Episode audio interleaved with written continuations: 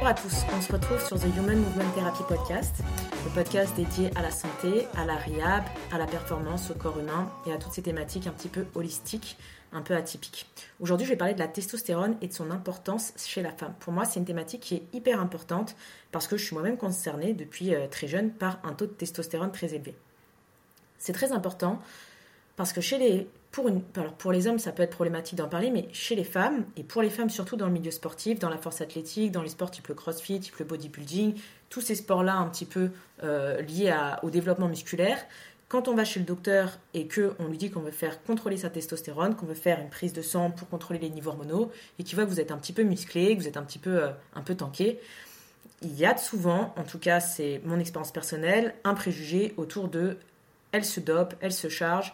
Euh, c'est des sports euh, avec euh, un, développement musculaire important et donc elle veut faire un bilan de contrôle pour surveiller son taux de testostérone ou pour se doper. C'est très problématique parce que du coup, ça, pour moi, ça aboutit à deux choses. Un, des femmes qui vont être gênées parce que c'est un petit peu malaisant quand quelqu'un insinue que vous êtes chargé et que c'est pas le cas. Deuxièmement, parce que bah, déjà, c'est pas toujours évident de parler des symptomatiques d'une testostérone qui est trop haute ou trop basse, que ce soit pour un homme ou une femme. Et troisièmement, parce que ça va impliquer que du coup, la femme risque ça risque de générer un tabou et que la femme risque de ne pas en parler et de garder pour elle ça et de ne pas demander de l'aide tout simplement alors qu'elle est peut-être confrontée à bah, tout simplement des, symptomatiques qui sont assez, euh, assez, assez problématiques. Donc pour moi c'est très important d'en parler pour réveiller un petit peu les consciences par rapport à ça et pour vraiment inviter à aller faire contrôler ces niveaux de testostérone et pas que de testostérone, mais là c'est le sujet du podcast, quand vous avez des symptomatiques ou des, des, des éléments qui vous alertent un petit peu. Donc la testostérone, j'ai déjà fait des podcasts dessus. Elle est très importante. On en parle pour les hommes, mais c'est aussi très important pour les femmes, même si les femmes, elles ont un taux de testostérone beaucoup moins important que les hommes. Une femme en santé normale par rapport à un homme en santé normale, la femme va avoir environ 10 à 20 fois moins de testostérone qu'un homme.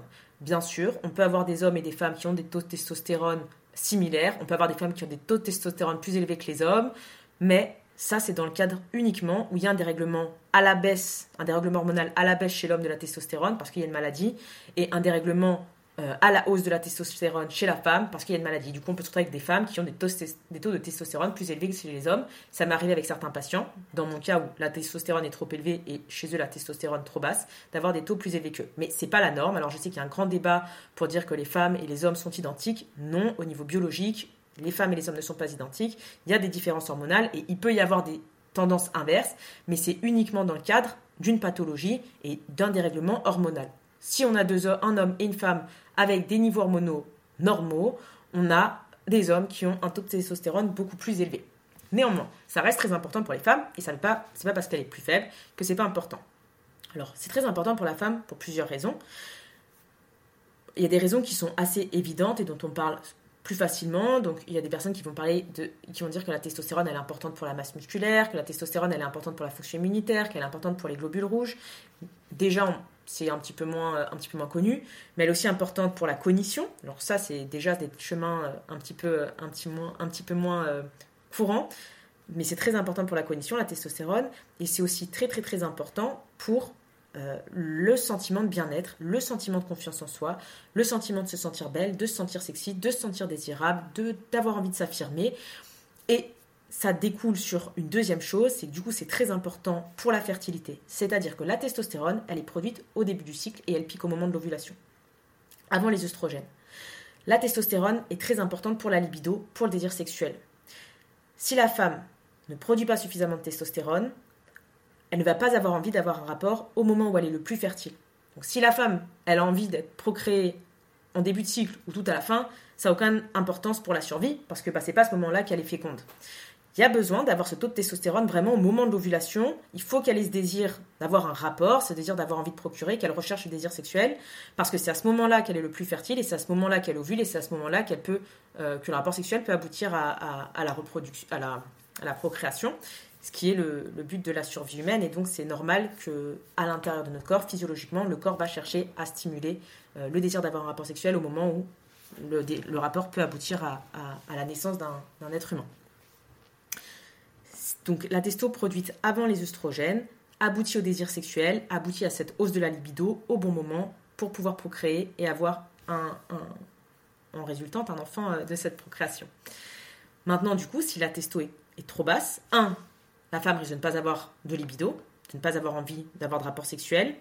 Deux, elle risque de ne pas se sentir bien dans son corps, belle, confiante, sexy, donc ça ne va pas forcément stimuler le rapport. Et troisièmement, la testostérone, c'est très important aussi pour la qualité de l'œuf qui va être fertilisé. Donc si jamais la femme ne produit pas assez de testostérone, elle peut ovuler, elle peut avoir un, œuf, mais cet œuf ne va pas être suffisamment euh, fort, entre guillemets, pour parler euh, de manière brute, pour, euh, pour être fécondé. Ce ne sera pas un, un œuf de bonne qualité. Donc la testostérone est très importante pour cette partie euh, purement physique, donc toute cette masse musculaire, cette santé osseuse, etc., pour la cognition, mais aussi pour la partie psycho-émotionnelle et pour la partie un petit peu plus du, sentiment de, bien-être, de confiance en soi.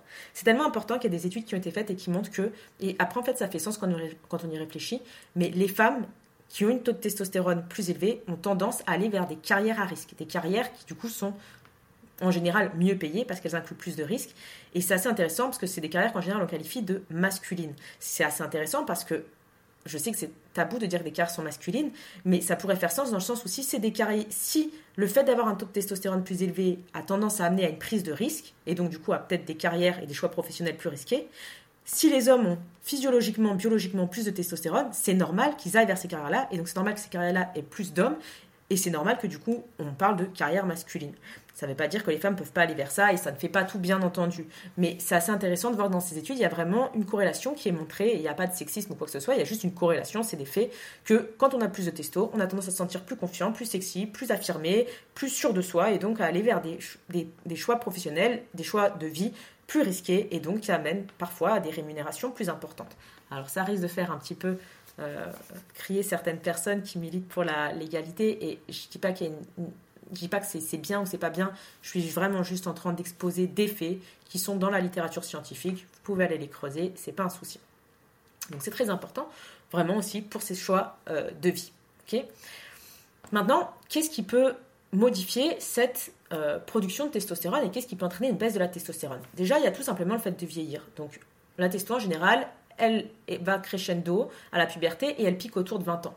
Mais après 20 ans, elle commence à décliner de 1 à 2% par an et du coup, si vous prenez une femme à l'âge de la ménopause, en général, elle a environ 50% de moins de testostérone qu'une femme de 20 ans, parce que la testo a décliné progressivement. Ce déclin aboutit à une baisse de la libido, à ces sensations de chaleur, à une baisse de la confiance en soi, toutes ces choses-là qu'on associe à la ménopause, mais qui en fait sont liées aussi à cette baisse de la testostérone. Majoré si jamais la femme ne veut plus avoir d'enfants et décide de faire une excision des ovaires pour pas avoir à se protéger, et du coup, l'excision des ovaires peut aboutir à une baisse de 75% de la testostérone, ce qui est colossal quand on sait que la testostérone n'a pas une fonction que pour la reproduction, mais aussi pour ce sentiment de bien-être, pour cette cognition, pour ce système euh, immunitaire, pour la santé osseuse, pour la santé musculaire. Ce qui souvent, c'est assez étonnant, on va, c'est pas étonnant, mais du coup on, comprend la corrélation, où à la ménopause on a une ostéoporose, on a de l'ostéopénie, toutes ces choses-là sont aussi une résultante de cette baisse de la testostérone qui est physiologique et qui parfois peut être majorée par certaines actions de la femme, type une excision des ovaires. Parce qu'il faut savoir que les ovaires produisent la testostérone à 25% chez la femme. Donc il y a 25% qui est produit par les ovaires, 25% par les glandes surrénales et 50% elle est issue de la conversion euh, de la DHEA et de l'androsténédione. Mais ce n'est pas le sujet d'aujourd'hui. Il y a un autre facteur très important chez les femmes, ça va être les cosmétiques et les soins de beauté. Donc les femmes ont tendance à se maquiller plus que les hommes en général, même si aujourd'hui il y a un peu une inversion parfois de la tendance. Mais de manière, euh, en tout cas jusqu'à actuellement, les femmes ont tendance à plus se maquiller. Donc tout ce qui va être vernis, tout ce qui va être euh, produit pour les cheveux, crème pour le corps, euh, maquillage, mascara, fond de teint, toutes ces choses-là contiennent des xénoestrogènes qui vont avoir tendance à faire cracher la testostérone par un processus qu'on appelle l'aromatisation, qui est une transformation de la testo en œstrogène. Le problème avec ça, c'est que du coup, on se retrouve avec des taux crachés. Et comme les femmes ont tendance à utiliser beaucoup de produits de beauté, parfois, euh, bah, du coup, elles sont exposées énormément à ces xénoestrogènes, qu'on retrouve aussi, pas juste dans le maquillage, mais aussi dans les produits de soins. Gel de douche parfumé, euh, encens pour la maison, bougies parfumées, euh, diffuseur pour la voiture parfumée, toutes ces choses-là contiennent des xénoestrogènes et peuvent venir perturber le système hormonal. Pas juste la testostérone, ça peut perturber la thyroïde, ça peut perturber d'autres choses, mais ça perturbe en, partie aussi la testostérone. Et comme les femmes ont tendance à utiliser plus ces produits de soins, les parfums, etc., c'est des choses qu'on retrouve dans... En tout cas actuellement, c'est quelque chose qu'on retrouve... Euh, enfin, c'est un facteur de risque pour les femmes encore plus que, pour les hommes, même si aujourd'hui les hommes aussi utilisent des soins, des crèmes, du parfum, etc. Et parfois du, maquillage, parfois même du vernis. Maintenant, il y a un dernier facteur qui est très important, c'est la pilule. Donc, il n'y a pas que la pilule, je parle de la pilule, mais ça va être tout ce qui est contraception hormonale. La contraception hormonale crache la testostérone. Donc, quand on est sous pilule ou sous contraception hormonale, la testo va cracher.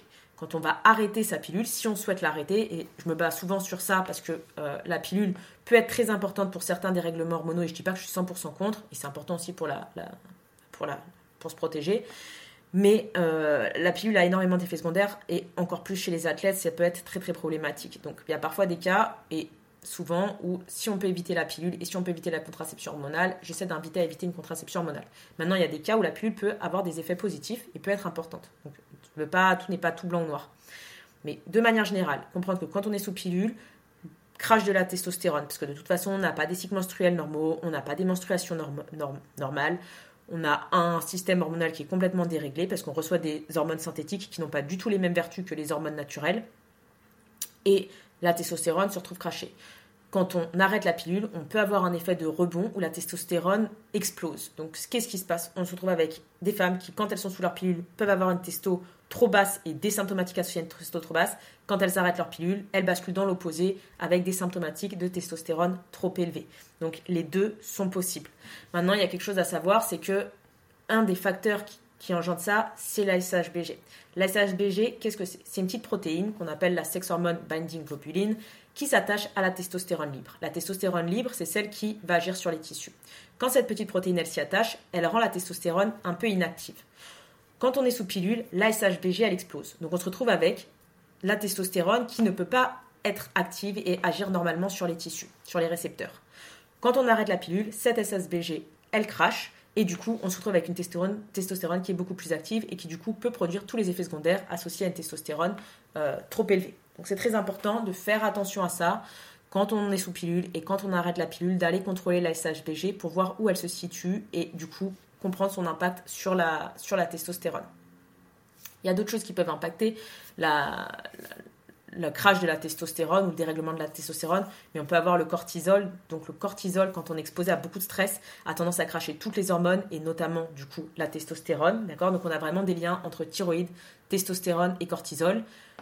La thyroïde que je viens de mentionner, hypo, hyperthyroïdie peuvent dérégler la testostérone. Donc vraiment, quand vous regardez les symptômes d'une hypothyroïdie, d'une hyperthyroïdie, d'un cortisol trop haut, d'un cortisol trop bas et d'une testostérone trop haute ou trop basse, vous trouvez énormément de symptomatiques similaires.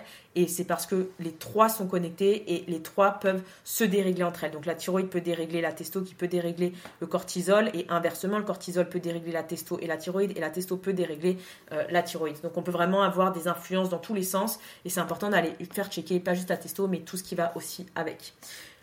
Dernier point très important qui concerne, même si c'est plus tabou, beaucoup d'hommes, mais aussi beaucoup, beaucoup de femmes, et souvent on en parle plus pour les femmes, c'est tout ce qui est trouble du comportement alimentaire. Donc régime hypocalorique, hyper commun dans les sports à catégorie de poids de corps, dans tous les sports de musculation.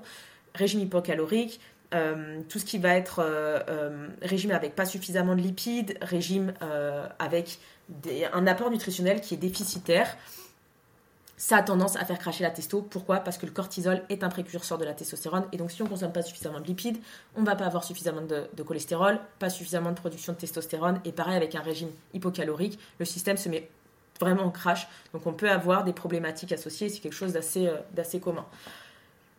Maintenant, par rapport aux symptomatiques d'une testo trop haute ou trop basse. Donc, comme j'expliquais, la testostérone trop basse, j'ai mentionné plus ou moins les symptômes importants manque de masse musculaire, ostéoporose, ostéopénie, euh, baisse de la libido, dépression, difficulté à se concentrer, sentiment d'être dans le brouillard, euh, ça peut être vraiment de l'apathie, euh, des cycles menstruels irréguliers, des sauts d'humeur, des pertes de cheveux, la peau qui est très sèche, donc la peau qui craquelle un petit peu, de la fatigue chronique, vieillissement accéléré, parfois même de la dépression. Tout ça, c'est des symptômes associés souvent à la testo trop basse. Maintenant, chez une testostérone trop élevée, c'est pas forcément mieux, d'accord Même si ça peut être intéressant pour les sports de, des sports qui sont associés à, à, de la force ou, euh, ou au développement musculaire, mais il y a des effets secondaires aussi. Tout ce qui est acné, peau huileuse, agressivité, colère, euh, hirsutisme, donc pilosité sur des régions où la femme n'est pas censée avoir de poils, par exemple le menton, la poitrine, les bras, tout ça, les fessiers, tout ça, c'est des choses qui sont associées à, une, à souvent une une testostérone trop élevée. Ça peut être aussi associé à d'autres androgènes, mais c'est pas le sujet du podcast. Mais la testostérone peut être en cause.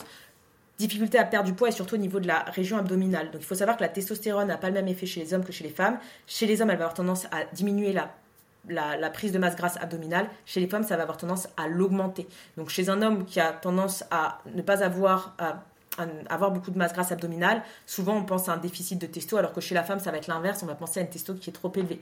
Donc il faut bien comprendre qu'il y a une différence. On n'en parle pas souvent, mais le noircissement des aisselles, c'est un symptôme aussi qui est associé avec une testostérone trop élevée. Parfois la perte de cheveux. Le syndrome des ovaires polykystiques, pour les femmes, c'est quelque chose qu'on entend de plus en plus. Ça va pas dans le sens où la testo plus élevée peut en générer ça, mais un syndrome des ovaires polykystiques peut être associé avec un taux de testostérone trop élevé. ok? Et ensuite, une fertilité trop basse. Donc, comme j'expliquais, la testostérone, elle est importante pour la fertilité, pour la procréation, mais il faut toujours un équilibre dans le corps. Si elle est trop haute, mais si elle est trop basse, on peut avoir une problématique au niveau de la fertilité. Donc, cet équilibre est toujours très important. Il faut que la testo soit ni trop haute, ni trop basse. Pour les raisons d'une testostérone trop élevée, il y a plusieurs facteurs, mais en général, il faut aller regarder s'il n'y a pas un syndrome des ovaires polykystiques, s'il n'y a pas une résistance à l'insuline. Il faut aller regarder la ménopause aussi, parce que comme j'expliquais, la ménopause peut aboutir à un crash de la testo, mais il peut y avoir un excès de testo relatif. Par relatif, j'entends qu'à la ménopause, les œstrogènes et la progestérone vont cracher, mais parfois la testo reste stable. Et on se retrouve avec du coup une balance entre la testo, les œstrogènes et la progestérone, qui, même si la testostérone reste stable, comme les œstrogènes et la progestérone crachent, on se trouve avec une testo qui est relativement trop élevée, parce qu'il y a toujours ce besoin d'équilibre. Donc il faut aller regarder tous ces marqueurs sur les prises de sang, c'est très important, et même si votre docteur ne veut pas regarder, sachez que vous pouvez aller faire votre bilan sanguin en payant, sans avoir d'ordonnance, il faut juste avancer les frais, vous ne serez pas remboursé, mais c'est totalement faisable. S'il y a une hyperpilosité, il faut aussi aller regarder les DHEA, c'est quelque chose qui est important parce qu'il n'y a pas que euh, la testostérone, il y a d'autres marqueurs à aller regarder. Maintenant, si vous faites votre prise de sang, qu'au moment de la prise de sang, tout est normal, la testo est normale, votre docteur vous dit que tout est ok, il comprend pas. Allez regarder ce qu'il advient de la testostérone. Donc la testostérone, elle est convertie par une enzyme, d'accord, qu'on appelle la 5-alpha réductase en deux métabolites. Et cette euh, testostérone, elle va être trois fois plus active si elle est convertie dans le chemin 5-alpha. Il y a un chemin 5-bêta qui la rend beaucoup moins active. Si le corps, pour une raison X ou a tendance à, donc soit génétique, soit parce qu'il y a un statut inflammatoire trop élevé, a tendance à choisir la voie 5-alpha, donc parmi les deux voies, la 5-alpha et la 5-bêta, il choisit la 5-alpha, il y a une préférence pour le chemin 5-alpha, la testostérone va être trois fois plus puissante et du coup, on se retrouve avec des symptômes euh, plus important d'excédent de testostérone, type l'hirsutisme, type l'acné, type la peau huileuse, type l'agressivité. Donc, ce qui peut affecter cette préférence pour le chemin 5-alpha ou 5-bêta, pour le 5-alpha, souvent c'est statut inflammatoire, donc des allergies, gluten, sensibilité à euh, intolérance à l'histamine, euh, laitage, euh, beaucoup d'alcool, euh, le fait de fumer, toutes ces choses-là qui génère un statut inflammatoire. Ça peut être aussi génétique, ça peut être la prise de stéroïdes, ça peut être la diététique, ça peut être une infection intestinale, ça peut être le stress, ça peut être l'arrêt de la pilule. Tout ça, c'est des facteurs qui peuvent aboutir à une préférence pour le chemin 5-alpha réductase. Donc si vous avez des taux de testostérone normaux, mais que vous avez tous les symptômes d'une testostérone trop élevée, allez regarder ce qu'il a bien de votre testostérone. Allez voir si votre chemin est le chemin 5-bêta ou 5-alpha, parce que ça peut être influencé euh, par ça. Donc, avant de conclure, maintenant, qu'est-ce qu'on peut faire si jamais on a un taux de testostérone trop bas? Qu'est-ce qu'on peut faire pour l'augmenter? Donc, déjà, on peut augmenter l'apport calorique si jamais il est insuffisant. Et puis, on peut surtout augmenter l'apport en lipides pour booster le cholestérol, pour booster la production de testostérone. Augmentation des sports avec euh, à une prise de masse musculaire, donc musculation, haltérophilie, crossfit, force athlétique, street lifting, toutes ces choses-là vont booster euh, tous les sports avec des charges, vont booster la production de testostérone. Vous pouvez aussi euh, essayer de diminuer votre stress, votre cortisol. Donc pour ça, vous pouvez utiliser des adaptogènes, par exemple. Ce qui peut être intéressant, c'est la maca, qui a tendance à booster la libido et qui a tendance à booster aussi la, testostérone. Donc c'est un légume racine qui est utilisé depuis euh, la nuit des temps et qui euh, est très important pour la, régulation. La régulation hormonale et notamment pour la libido, la vitalité. Donc très intéressante à la ménopause. Maintenant, si la testostérone, elle est trop haute. C'est un petit peu plus compliqué. Il faut aller regarder le statut inflammatoire. Il faut aller regarder un petit peu s'il n'y a pas un syndrome des ovaires polykystiques. Mais par contre, on peut utiliser des choses. Donc, on peut utiliser pareil certaines plantes et on peut utiliser le zinc. Le zinc est hyper intéressant parce qu'il a une double action. Donc, le zinc, il peut booster la testo ou il peut la diminuer. Donc, il peut booster les androgènes ou les diminuer. En général, c'est par rapport à votre niveau de base. Donc, si votre niveau de base de testostérone est trop élevé, la zinc va avoir tendance à le diminuer. Si votre niveau est trop bas, il va avoir tendance à booster la testostérone. Donc ça va vraiment dépendre du besoin de la personne, un petit peu comme un adaptogène. Du coup, c'est assez intéressant à aller, euh, utiliser. Et, donc ça, si vous, en général, le, le, signe que vous manquez de zinc, c'est des petites traces blanches sur les ongles, souvent, et les ongles fragiles et des traces blanches sur les ongles, ça peut être des symptomatiques associés à une, à une un niveau de testo trop. Un, pardon, pas un niveau de testo, un niveau de zinc trop bas, je parle trop de la testo. Et, euh, et vous pouvez faire un test du goût en général. Donc si vous prenez du zinc, normalement il a un goût amer, d'accord? S'il goûte normal pour vous, s'il goûte neutre, c'est qu'en général vous avez une carence. Si vous vous supplémentez, à partir du moment, donc souvent avec le zinc en liquide, hein, là je parle du zinc en liquide, quand votre niveau de zinc commence à se réguler dans le corps, vous prenez votre bouchon de zinc, il va goûter amer. À ce moment-là, vous savez que vos niveaux de zinc ils sont régulés et que le corps il ne l'accepte plus euh, de, la même, de la même façon. Dernière chose que je veux mentionner et que avant que, que j'oublie. C'est très compliqué pour les femmes de savoir à quoi, euh, à quoi ressemble un état normal avec des taux hormonaux normaux. Pourquoi? Parce que les femmes, en général, quand on commence à entrer dans la puberté, qu'on commence à avoir de l'acné, tout de suite le docteur, le gynéco, ils ont tendance à prescrire la pilule. La pilule, comme j'ai dit, elle crache complètement les hormones elle donne des hormones synthétiques qui n'ont pas le même effet que les hormones naturelles et la testo va cracher. Donc la femme qui à 13-14 ans, parfois quand on donne la pilule, n'a pas encore une full libido, n'a pas encore complètement confiance en elle, n'a pas encore des taux de testo à booster à 100%, parce que comme on a vu, ça piqué à 20 ans, elle mise sous pilule, n'a même pas le temps d'expérimenter ce que c'est que d'avoir des taux de testo normaux, que déjà on lui crache sa testo avec une pilule. Donc la femme se retrouve à 40-50 ans, avoir passé 40 euh, ans sous pilule et à ne jamais avoir connu ce que c'est que d'avoir un taux de testostérone normal. Et du coup, pour elle, tout ce symptôme parfois de testo basse, de, sentiment de pas de confiance en elle, de pas se sentir bien dans sa peau, de pas être sexy, de pas s'apprécier, de pas se sentir euh, euh, affirmée, de pas se sentir toutes ces choses-là, ce sentiment de dépression, d'anxiété, cette baisse de la libido, pour elle sont son état normal, son état de base, et elle ne connaît jamais ce que c'est.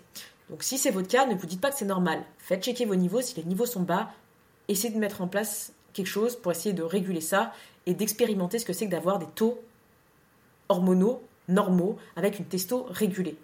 C'est vraiment quelque chose de très important parce que la pilule elle est vraiment donnée trop trop jeune ou maintenant toutes les contraceptions hormonales euh, alternatives à la, pilule mais qui pareil euh, modifient et crachent la, la testostérone.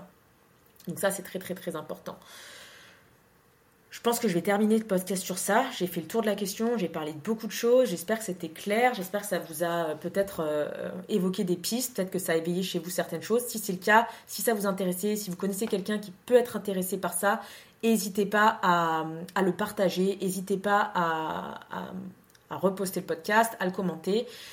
Euh, et, n'hésitez pas à sensibiliser votre entourage dessus parce que c'est quelque chose de très important et qui peut commencer très très jeune comme on a vu à partir du moment où la pilule va être prise très tôt. Euh, ça peut être quelque chose qui affecte aussi un, adolescent qui a 16, 17, 18 ans et qui a juste été mis sous pilule extrêmement tôt. La dernière chose que je voulais dire, et parce que c'est assez, euh, assez drôle entre guillemets si on peut dire ça comme ça, c'est pour montrer à quel point la testostérone elle est importante, c'est que et à quel point les symptômes d'une testostérone testostérone trop basse sont problématiques, c'est qu'il y a une pilule qui existe, qui a été développée pour les hommes. Une pilule euh, qui abaisse les niveaux de testostérone à des niveaux similaires à ceux d'un homme castré. Mais cette pilule, elle ne sera jamais commercialisée et elle ne fonctionne pas parce qu'aucun homme ne veut accepter les risques d'une testostérone trop basse. Quand on voit les symptômes d'une testostérone trop basse, manque de libido, manque de drive, manque de confiance en soi, manque d'affirmation, euh, manque de confiance, tout ça, aucun homme ne veut avoir ces symptomatiques. Donc la pilule, elle existe. On pourrait partager euh, la prise de la pilule. Il pourrait y avoir parfois des hommes qui prennent la pilule et pas les femmes. Mais évidemment, ce n'est pas euh, commercialisé parce qu'aucun homme n'acceptera ça. Et les femmes subissent ça toujours sans, sans, se plaindre.